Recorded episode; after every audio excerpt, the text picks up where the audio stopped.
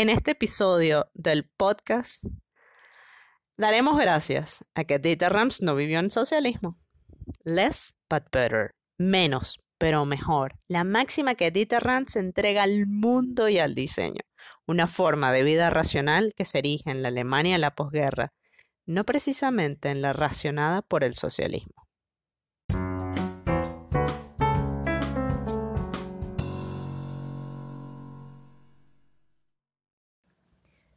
Hoy andamos un poco como políticas, ¿no? Un poco historiadoras, un poco que sí, que tal, que no sé qué. Hoy vamos a hablar sobre... Que sí, que tal, que no sé qué, qué. Bueno, pues porque... Que no, que no, que el socialismo no, más bien. Que no, que no. Exacto. Hoy vamos a... mm, Estamos desempolvando, mejor dicho, un post de la Troconis, de hace- Beef, De hace siete años. de hace siete años. ¿Hace siete años? Mm, Yo lo publiqué en diciembre del 2013. Ok, sí, es que estamos en 2020, ¿cierto? O sea, hace siete años. Pero que viene al caso porque justamente hace unos días eh, un tuitero trae a colación eh, un, un mapa del- de las marcas que se han reproducido, que se han creado, De las empresas. de las empresas que, que se han creado en, en Alemania. Una Y no sé, tengo la Argentina pegada, Metida. metida en, en mi vida. Sí. Pero estamos hablando de Alemania en este caso. Y él, de- él puntualiza que incluso 40 años después de todo esto, aún se siente La la- huella del comunismo. exactamente la- las consecuencias chimbas, digamos malas, chimbas, que trae un socialismo, o mejor dicho, un comunismo disfrazado de socialismo. No, el, el socialismo es el disfraz del comunismo. Bueno, pero es un comunismo disfrazado de socialismo. Bueno, sí, los dos se disfrazan. Total es la misma vaina. Pero bueno, Yo inicialmente lo publiqué en Diconexiones, que fui colaboradora. Bueno, soy colaboradora, sigo siendo colaboradora de Diconexiones. Lo que pasa es que ya no estoy escribiendo. Y no escribo aquí en vainascultas.com. Hola, soy Viviana Moreno, arroba la. Troconis, no nos hemos presentado. ¿Vos quién sos? yo soy Patricia Vera, arroba la Vera Paparoni. Y sí, esto, este mm, mm, tema puede ser como, como un grito. Un grito porque nosotras hemos vivido en socialismo. ¿Bien? Biff se quitó filtros, De máscaras y No, yo no tapujos. me he quitado máscaras. No, no me he quitado máscaras porque siempre he sido muy transparente con el hecho de que sí. jamás he comulgado con el régimen que existe en Venezuela. Jamás. O sea, y discúlpame que te lo diga así, pero es así. está bien, Para que bien. quede claro. Le, le estás quitando más. Lo que, lo, lo que me, lo que me estoy quitando es un poco el filtro de la diplomacia. Carajo. Sí, la diplomacia. Y por eso, eh, antes, antes el post se llamaba Dieter se lo debemos al oeste. No, ahora decimos que Dieter no vivió en socialismo y menos mal, caramba. Así. co- Sin, sin como. O sea, siendo totalmente transparente. Sí, sí. Gracias al- a todo, a la vida. A ver, ojo, que esto puede, que, que esto es un tema muy denso, muy tenso, muy profundo, está lleno de como de muchas variables y, y en, en unas breves líneas que uno arme puede eh, parecer reduccionista. Y sea usted socialista o no, quédese a escuchar. Sí. Eh, sin embargo, pues bueno, esta es una postura, ¿ok? Eh, que nosotros aquí vamos a defender porque lastimosamente vivimos en un país en donde se han castrado las opciones, en donde mm, no hay capacidad para desarrollar, a pesar de que uno tenga todo el ímpetu del mundo. En los países socialistas que ya están en, o sea, que el, el socialismo está pero arraigado, entrado, ¿sabes? En donde ya... O sea, Venezuela, en Venezuela tenemos 20 años, así que Sí. Mm, en esos, esos países, esos sistemas menosprecian y menoscaban las oportunidades de vida. Y somos muchísimos los venezolanos. Y particularmente voy a hablar de Venezuela. ¿Ok? Claro, porque además Es lo que nos toca, es lo que nos con duele. propiedad, pues. Ya otros hablarán. De sus países y sus de sus experiencias, exactamente. Eh, con el ojo puesto, muchachos, de por ahí, de cualquier lado, con el ojo puesto, ¿ok? Eh, pues lastimosamente estos sistemas, a pesar de que se les llamen socialistas, em, no permiten un buen desenvolvimiento de, tu, de tus planes de vida. Y tú comentabas hace rato que mm, estos sistemas socialistas, o sea, una frase que me gustó mucho, que no le dan la espalda a las necesidades sociales. Es Y de, de todo esto vamos a hablar. Así que cuéntame, Biff, ¿quién es Dieter Rams? Ajá, Dieter Rams. Dieter Rams es un diseñador industrial alemán, es como el abuelo del diseño industrial ahorita, ¿bien?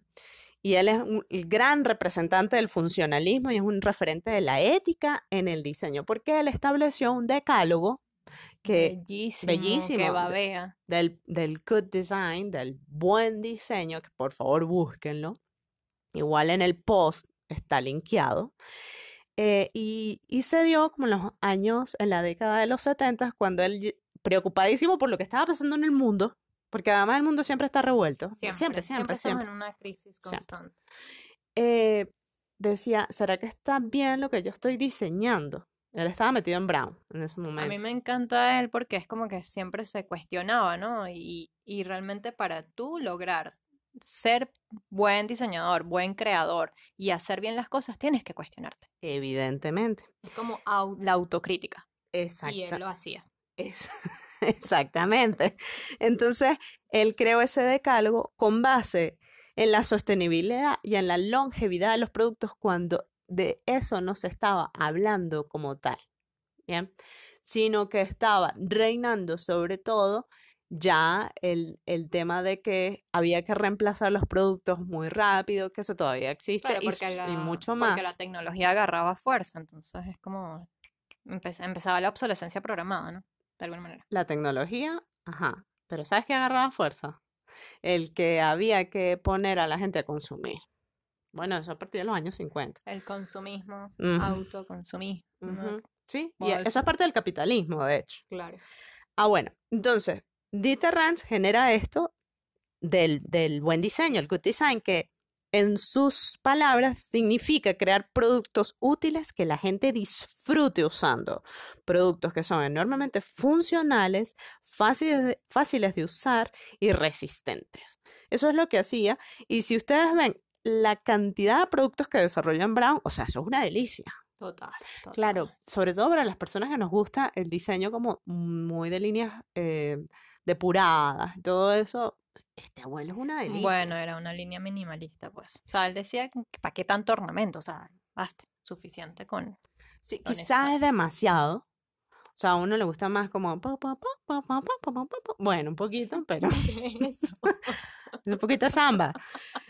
Dieter Ranspat es encanta. el señor Brown, le dicen así.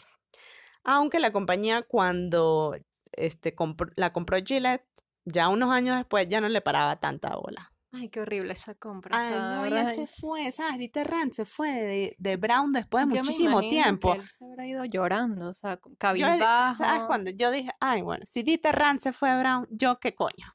Tú te vas de cucucú, cucucú, cucucú. Y nosotros nos vamos, pues. Sí, O sea, no, ¿qué, qué coño? Ay, perdón. Ya Perdón. que tanto, pero es que, Disculpe, eso es- eso- es que ya Bueno, fue, bueno, bueno, vamos, seguimos. Lo otro es que él sigue siendo, es, son los, o mejor dicho, es- son los ojos de Bitsoe, que es una compañía de hace mobiliario y todo eso, y como desde los años, si mal no recuerdo, si no me equivoco, mejor dicho, como los años 50, 50, 60, ponle, está con Bitsoe, y ellos sí siguen así como las pautas de Dieter. Ellos sí siguen respetando a Dieter todavía. Y es como el padrino de diseño de Jonathan Ive, quien diseñó toda esta gama de productos que impactaron el mundo de Apple. ¿ya? que son fascinantes, bellísimos, quienes, quienes tuvimos, digamos, la posibilidad de tenerlos desde... Bueno, Los productos de Apple crearon, Desde un crean una legión. Sin embargo, eh, todo- todavía aplican esto de la obsolescencia programada. Mm, Bueno, eso puede, puede ser tema de otro, de otro costal. Ese puede ser un nuevo, Harina otro un costal. nuevo dicen. post, porque, bueno, porque es bello, pero a todas estas no siguen los lineamientos completamente. En una oportunidad, nosotras vimos el documental de Gary Hatswood. Es buenísimo. Magnífico, tienen que, o sea, si les encanta todo esto, véanlo, por favor. Sí, tienen que verlo. se va bien. Mm. Y ahí se, se le proclama a él eh, como el primero y el último, hasta la fecha, gran diseñador industrial. Imagínate toda la presión y la responsabilidad que tiene ese señor. Es que lo que pasa es que además de crear productos, ha creado como una línea de pensamiento. Una filosofía completamente. La Es filosofía del buen diseño. Es correcto. Y por eso, digamos, en eh, es, ese documental lo ensalza tanto. Y por eso nosotros lo tenemos en un altar también. Exacto. Eh, en ese documental voy a puntualizar una cosa. eh, recuerdo que le hicieron la pregunta si había en el grupo de diseño de Brown para la época, había mujeres. Mujeres, sí.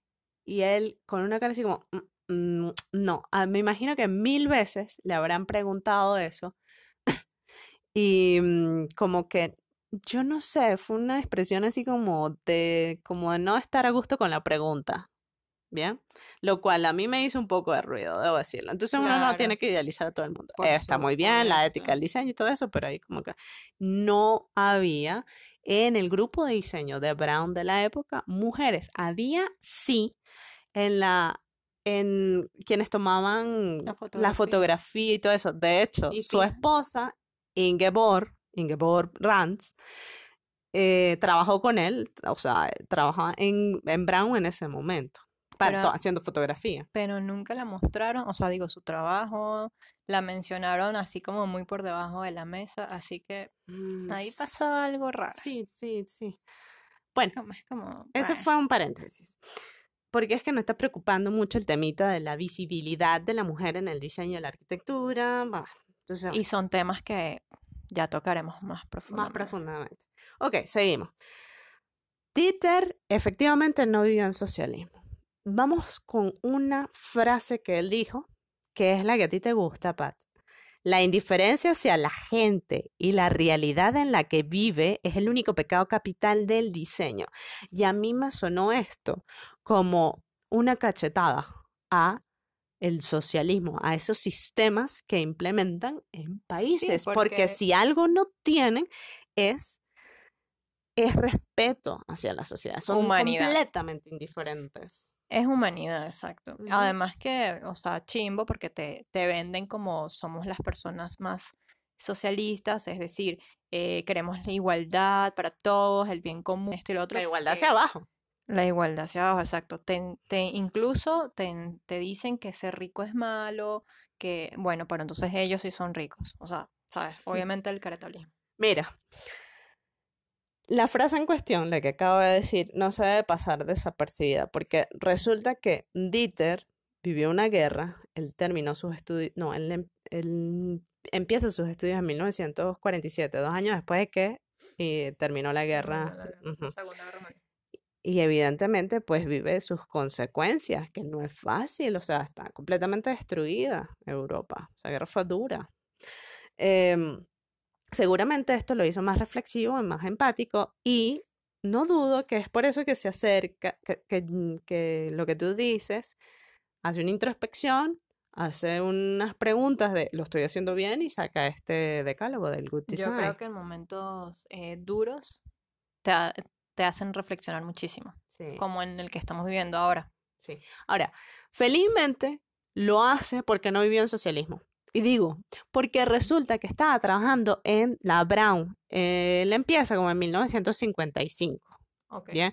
Y efectivamente, pues en un lugar en donde él puede desarrollar sus capacidades, él logra tener el desarrollo de, de este decálogo. O sea, que es de verdad, es como un, como un, son como mandamientos. Claro, en este momento la, la Alemania occidental estaba, dale, plomo, sí, sigue adelante, va. Y la Alemania oriental está todavía ahí.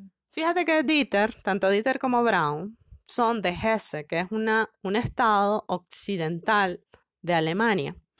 Y en la repartición que se hicieron de los ter- del territorio alemán, los aliados, acuérdate que era Rusia, Estados Unidos, Francia e Inglaterra. ¿ya? Hesse quedó en manos de Estados Unidos y de Francia, Francia. mayormente de Estados Unidos. Ambos, bueno, Estados Unidos de línea capitalista sí ha entregado absolutamente y tanto para ti como para mí Francia es liberalista. Liberalismo. es liberalismo. Exacto. La, el capitalismo se implementó así a rajatabla. Sí. en, en, el, en Alemania Occidental. Y mm, evidentemente, pues bueno, se manifestaron una serie de, surgieron una serie de desarrollos y de empresas en esa región. Y ahí es donde nos vamos al mapa que tú comentaste, en donde hoy por hoy, en el- ya en el siglo XXI, año 2020, pues se ve cómo hay un desarrollo importante de esa región, de la zona occidental de Alemania, en términos de Pero industrialización. es increíble, o sea, es como mil a tres. No, pero es que el Oriente está pelado. Exacto. O sea, tú puedes decir, tú puedes decir, ok, está bien.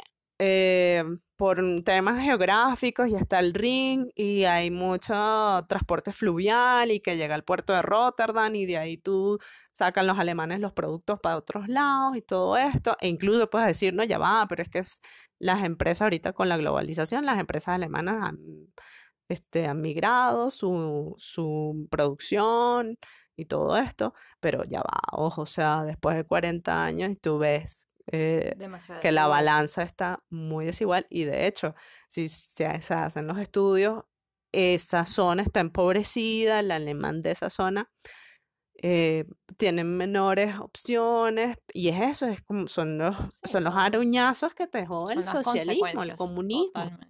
Consecuencias.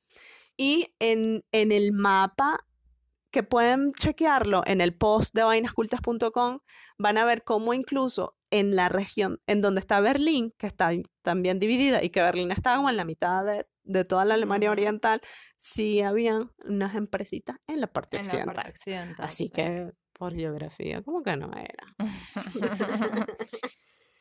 Mira, Entonces, en la... mm, Aquí vamos a ver, voy a buscar, aquí. El, a mí lo que me interesa es como enlazar el tema de que Dieter Rance estuvo en, trabajando para Brown y desarrollando todo un mundo de cosas y que estaba enlazado con el desarrollo de la República Federal Alemana, o sea, la occidental, ¿bien?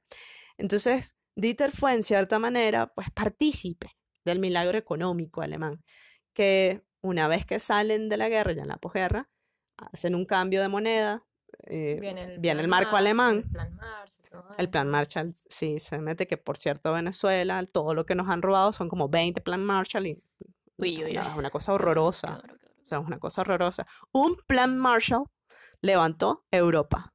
Bueno, pues los socialistas venezolanos, esos sucios, se han robado como 20 o más plan Marshall. Ok, Sigamos, por favor. Esto vale mucho. Sí, duele un montón. Bien, entonces ese periodo del milagro económico alemán, pues hubo una baja infl- inflación, un rápido crecimiento industrial y eso permitió que esa parte de Alemania pues se reactivara. Braun fue una de las empresas insignias de ese mercado que enalteció entonces el racionalismo por el diseño de los productos que se desarrollaba ahí. Y bueno, catapultó a Dieter como un diseñador prolífico. Y mira, Pat, esto no se logra en el dichoso socialismo. Pues no, porque como ya lo mencionabas, te quitan las posibilidades, te quitan herramientas. Claro, porque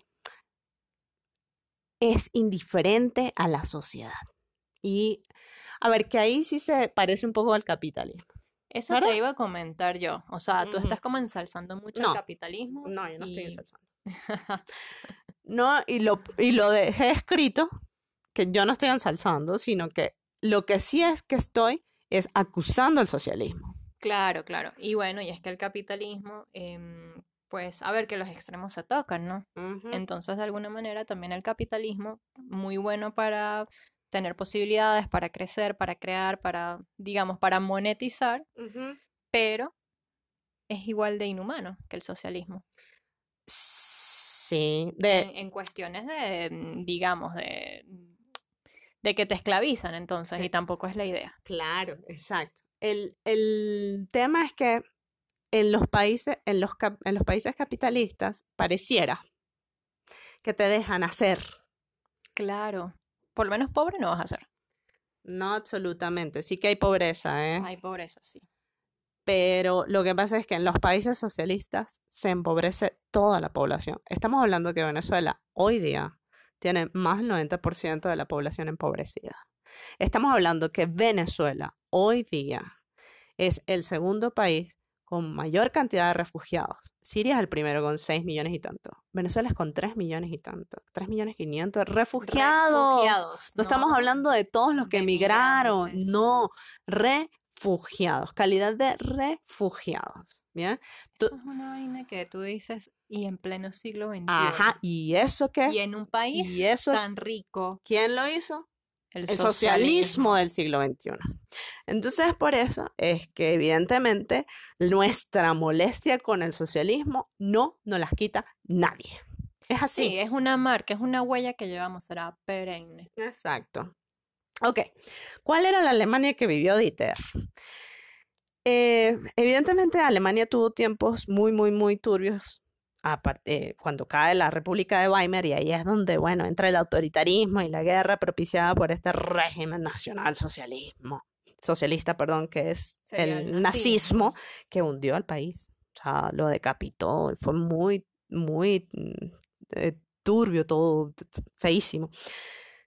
A eso le sigue una división profunda de la sociedad por ideologías contrapuestas de estos aliados, ¿verdad? Que dieron paso, pues, que un muro fuese la frontera entre lo que serían los regímenes occidentales y, Que sería el capitalismo, el, el- liberalismo y, y el, el, y, socialismo. el, soc- y el soviético, exacto, que era el comunismo, y el Bueno, socialismo, habrá el que hacer- marxismo-leninismo. Habrá que hacer un muro aquí, en Venezuela. Mérida, El se puede independizar. El muro andino. Sí, siempre lo he dicho. Ok. El, la República Federal Alemana, la occidental, se fue como saliendo de ese aislamiento y la destrucción de la Segunda Guerra Mundial a, a inicio de los años 60 y eso fue impulsada por la producción, mis hijos, y por la economía de mercado. Ok, pues capitalismo. Ok. Tenía empresas manufactureras de gran potencial, como era la Brown, contaba con muy buenos recursos humanos, como era Con gente- Dieter. Con gente brillante, pues gente que, Exacto. que quería realmente un progreso para su Y país. que tenía el lugar donde desarrollarse. Claro, porque también tuvo las posibilidades de estudiar, de desarrollar sus habilidades. No, y no solamente de, estudiar, sino después de tener los conocimientos, aplicarlos. aplicarlos. Ah, que porque acá nosotros tenemos un mundo de personas estudiadas, pero ¿dónde estamos? No, bueno, están todos regados por todo el mundo. Y acá también. Y acá también, pero no hay, No, no hay, no hay posibilidades. Nos destruyeron todas las universidades, toda vaina. Bueno, lo cierto es que también en ese momento la República Federal Alemana tenía un mercado expectante de novedad, estaba ávido y se hacía, se producía y se, le, se llenaba ese mercado e incluso también se exportaba una buena cantidad de productos. ¿Qué me estás tú moviendo aquí? No. Total que bueno, evidentemente era abiertamente capitalista, estaba como orientado a un mercado social, ¿vale? Mientras que, o sea, estaba padrinada por Estados Unidos de América. Claro, y es que a todas, a todas luces se, se le ve. Mientras que su hermana oriental era más bien de corte eh, socialista, más bien no, era de corte socialista, era bajo los conceptos de calidad de vida soviético, ¿bien? Pero y calidad de vida en qué sentido? O sea, estilos de vida quizás, porque eso de calidad de vida, Bueno, exacto, por eso, calidad cómo, calidad de cómo. sí. Ajá, entonces acá es donde yo me pregunto, y, y puedo pecar de ignorante también. Hay un diseñador tan prolífico en la Alemania Oriental, en la Alemania, so- en la Alemania so- eh, perdón, socialista, soviética, tan prolífico como Dieter. Que yo sepa, no. Tenemos, hay una serie de libros y referentes de cómo es el diseño soviético y que incluso pueden ser hasta muy interesantes, sobre todo el- el, tema del gráfico soviético es muy interesante. Pero particularmente en el área de la producción, en el área de diseño de productos, en el área de diseño industrial, Bueno, ¿Qué? O sea, eh, por eso peco de ignorante y tendría que buscarlo. Si hay algún tarea para la casa. así, y que ustedes nos, nos que- digan también si que existe haya alguien un contrapunteo entre este que está y, y el otro. em, o sea, Como diseñador claro. de producto, pues, claro, exacto. por eso. Y- Sí, pero sería interesante. Yo ¿Ves? que, a ver No si, si alguno de ustedes no, no, o sea, es que saben. Mm, exacto, nos deberían decir, pero yo da- hasta los momentos no tengo esa información. No Y tengo. claro, bueno, que, que arquitectura, por ejemplo, sí se hacía, pero evidentemente, pues no es una producción en serie, ni en Mm. serio, ni en masa, no es una producción industrial. Y bueno, son también edificaciones como un tanto, son tan, tan frías, tan... Yo, creo- ahí, otro paréntesis, estaba la, la arquitectura así como magnífica, en donde estaban los gobernantes y lo otro es la, mm, la arquitectura como de masas para poder abastecer a la población de un lugar la habitacional y ya. arquitectura soviética existe como, como nombre y apellido, claro. arquitectura soviética, pero son edificaciones que s- para mí son totalmente inhumanas, porque es estas moles de concreto altas, frías, rígidas, sin, sin ventilación cruzada, sin, sin agujeros, o sea, no hay... Bueno, eso también podríamos desarrollarlo. Sí, yo creo que sería interesante. Vale, entonces, em, este, como que no hay, por lo menos que yo sepa, este contrapunteo entre algún diseñador en la Alemania Oriental y un, un hombre como Dieter, que de verdad fue prolífico. Vamos bien, estamos con 26. Mira, vamos terminando porque esta mujer me está aquí apurando. Reflexión, el diseño como herramienta de desarrollo. Ok, sí, el capitalismo ha permitido el poderío económico de varios países a partir del fomento de la industria privada y de la industria manufacturera, que a todas estas pues es el espacio nativo del diseño industrial. Bien, y es ahí donde se genera aporte de la sociedad o en muchos casos se, este, lo que se hace es meter la pata, porque tenemos que estar conscientes de eso, ¿ok? Claro, Obvio- lo que decías, tampoco idealizar todo, pues. No, obvio que el capitalismo habría que mejorarlo y hay un montón de artículos en donde dicen cómo hacer que haya un capitalismo mucho más ético, social, Es un responsable, esto. capitalismo social, ¿no? La otra vez lo estábamos Sí, algo un- así. Es una propuesta in- bastante o un interesante. capitalismo con- sostenible, algo así. Humano, claro. Entonces, evidentemente a las personas eh, les es beneficiosa una, un crecimiento económico, ¿bien? También, Y es que eso se también un con respeto, vale, pero también es importante un respeto de, de tu, de tu humanidad, Integridad. de la sociedad como tal, ¿bien? Y también el respeto del medio ambiente, que Claro. en esos puntos no ha sido correcto el capitalismo Bueno, para pues, nada. Debe existir en este momento una nueva ideología. Y probablemente también haya artículos sobre el repensar del socialismo. Y también hay artículos que ¿Tú dicen, crees? mi- Porque yo, no, yo creo que ellos Sí. no son tan autocríticos. mm, y también hayan artículos que digan que esto no es socialismo, que lo que estamos viviendo en Venezuela no es socialismo. Por supuesto, che. Bueno, eh, para mí lo que hacen es abanderarse un montón de em, em, como de frases y banderas, sí, etiquetas. etiquetas, lo que sea, em, de la izquierda que resultan como muy cercanas, ¿bien? Atractivas. Atractivas, ¿sí? Y en función de eso capitalizan un montón de personas que les, que les siguen, ¿ok? Que les votan y todo esto, y luego lo que te hacen es destruir países, punto. Es así. Es Solo la así. puntita. Exacto, sí, es Y como luego- que el socialismo es la punta y el comunismo es todo metido. Te violan. El progreso empresarial que Brown experimentó se logró a través del menos pero mejor. Ya otra vez vamos al less but better del- de la frase de Dieter. A mí me gusta mucho el, eso que dijiste de menos pero mejor. Y, eso, que, no, vivió en y eso que socialismo. no vive en socialismo, Claro. porque finalmente vivir en socialismo es que, Es bueno, es- restar. Es, restar, exacto, es ir como olvidándote de que tienes esto, lo otro, No, per- ir perdiendo, horrible. perdiendo, perdiendo. Es sacrificar y sacrificar y sacrificar. Pero, exacto. ¿para quién, no, José? Y el menos pero mejor se supone que es como, ok, voy a, es, es un pensamiento también un poco minimalista, pero minimalista con bienestar. Claro. Y ahí es donde eh, la, o sea, existe la contraposición entre el, el pensamiento filosófico de Dieter y el socialismo. Sí, que no, sí, sí. que o sea, no El, es el pensamiento es como, no necesitas demasiado, ¿verdad? Para ser feliz. Para ser feliz, sino necesitas lo mejor que te, te puedo diseñar, ¿bien? Algo así.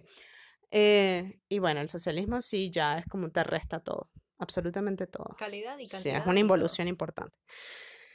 Ajá. Entonces, el progreso empresarial que Brown experimentó se logró a través del menos pero mejor, el funcionalismo, la innovación técnica, la longevidad de los productos y el buen diseño. Ese era el, el menos pero mejor, Pat.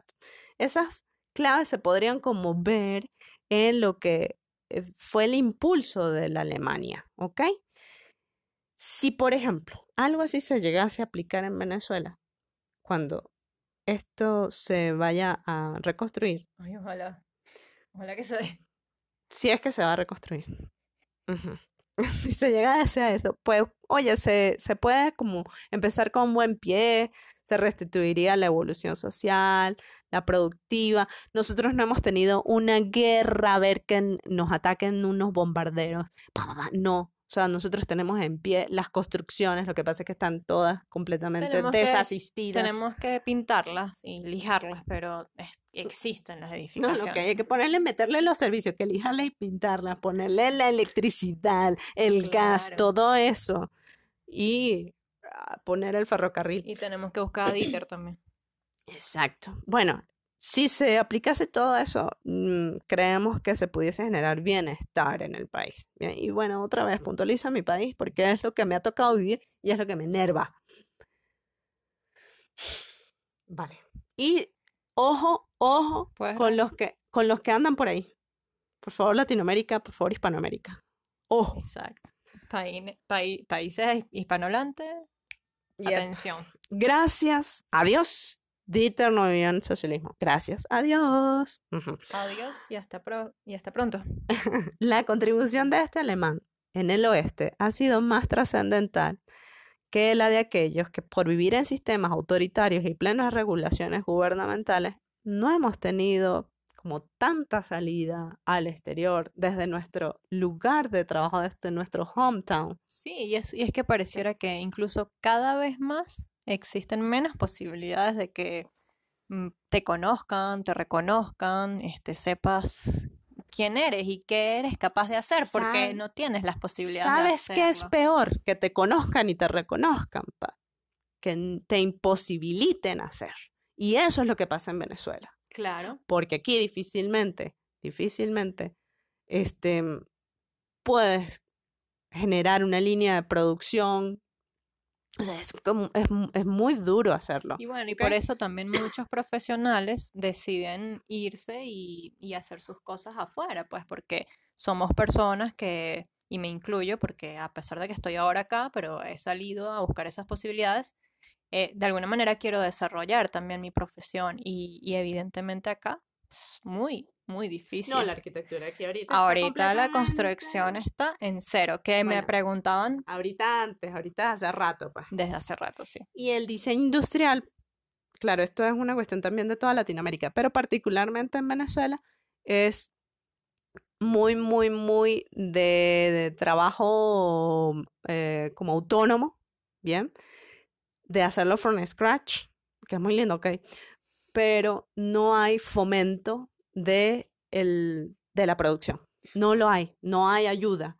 Es más, Pat, mm, yo he estado en la lista esta eh, Negra. negra de contra el chavismo y yo no tuve acceso Sí. a planes de este gobierno, ajá, planes de este gobierno para eh, que, que me invirtiera, para pedir un préstamo en tal cosa.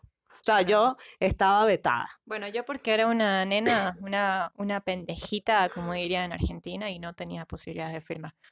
Em, pero igual, fíjate, yo no estoy vetada, y, pero igual no, hay- no existe la posibilidad de un crédito Claro que tú no estabas vetada porque eso fue, la firma fue en el 2002 Yo firmé, yo estaba estudiando diseño Yo industrial. tenía 10 añitos nomás. Bueno, yo estaba estudiando diseño industrial, firmé en contra de Chávez.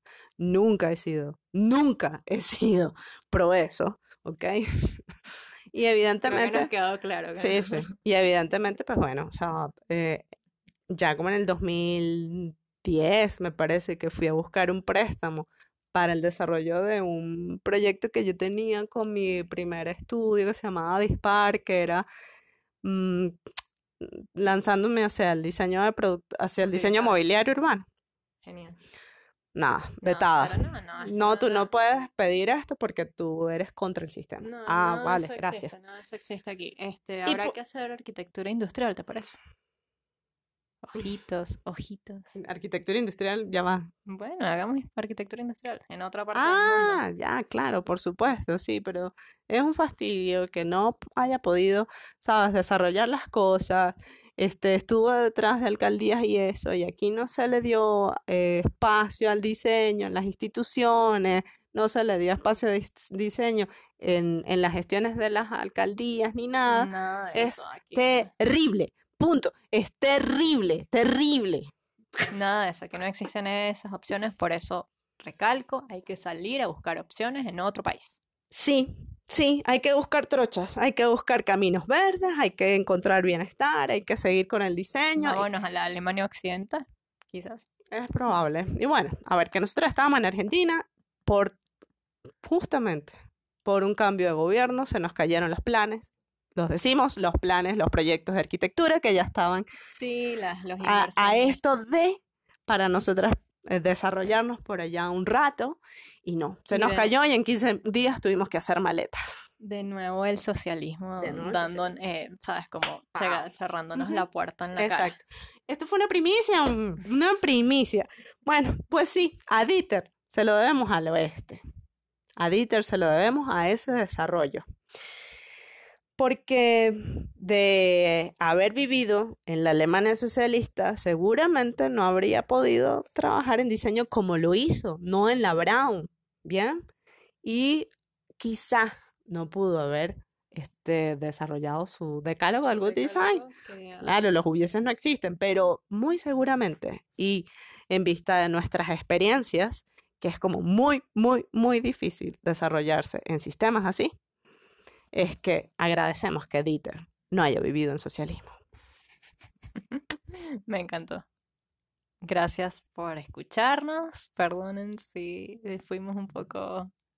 eh, Que a mí se me salió la vena de mi abuelo, ya va. Y quiero poner otra cosa acá, que yo no soy de derecha, para nada, ¿ok? De izquierda ultranza tampoco. Mi abuelo fue gobernador del estado de Mérida y mi abuelo fue fundador de Acción Democrática. ¿Qué diría tu abuelo de esto? Ah, mi abuelo feliz. Digo yo, papi. Y mi abuelo fue fundador de Acción Democrática que, que fue, eh, digo yo fue, porque ya ese, ese Ya no eh, existe ya no existe como, como los lineamientos del Rómulo, sabe, Tancur y todo eso. Fue un partido de, eh, este, mm, se me fue, de, De izquierda. de- no, de izquierda moderada. La izquierda moderada. Sí, y de, incluso de centro izquierda. En cuando, cuando Acción Democrática, cuando eh, este Carlos Andrés se hizo la nacionalización del petróleo, que son, eh, digamos, eso es más de izquierda, ¿ok? Pero luego, con el segundo gobierno de Carlos Andrés, por cierto, muy amigo de la casa, lo debo decir, El pan. muy amigo de mi abuelo, este, hizo como políticas neoliberales. En el 91, Venezuela estaba en el ranking de los países de Latinoamérica como el mejor con PIB, o sea, con mayor crecimiento. En el Ujú. 91. ¿Qué pasó en el Estábamos- 92? Estábamos así. ¿Qué pasó en el 92? Nací yo. ¿Naciste tú? Sí, naciste tú, pero también estuvo el, el golpe, el golpe de este El que Chávez, odió. el que nos fregó. Y bueno, a partir de ahí, evidentemente, Venezuela, que iba a tener unas políticas neoliberales y que seguramente iba a mejorar en términos de calidad de vida, bueno, ok, o sea, ahí todo es cuestionable, pero no- sí que iba a estar mejor que ahora. No, no, Entonces. Claro, el 92 le abrió la puerta a este criminal, ¿verdad? No, Y- no voten nunca por militares. No, para nada. Y nada, nos fregaron, pero eh, en, grande. Por eso les, les doy un poquito, como una mexicana, nos fregaron. por eso les digo de dónde provengo, o sea, de cuál, qué lineamientos tengo a ¿De dónde nivel... vengo yo? Óyeme, óyeme, de dónde provengo, qué lineamientos tengo en términos de política. Ya me está cortando la nota. Ya, no hablemos más de política, por favor. Disculpa, pero es que resulta que esto a mí me parece que es importante decirlo Ok, porque es como la herencia que dejó mi abuelo. bien. Bien. Y entonces creo que es fundamental decir cuáles este, son tus, mm, como tus guías, ¿ok? De vida, para entonces saber y entender por qué te afecta tanto esta situación. Bueno, gracias por escucharnos. Gracias por llegar hasta acá. Yo soy arroba la Vera Paparoni Yo soy arroba la troconis, y nos pueden seguir la en que está brava. arroba vainas cultas y en la descripción del episodio está el link del post. Ay, ya fueron 40 minutos, tranquila. No pasamos a 45. ¡Chao!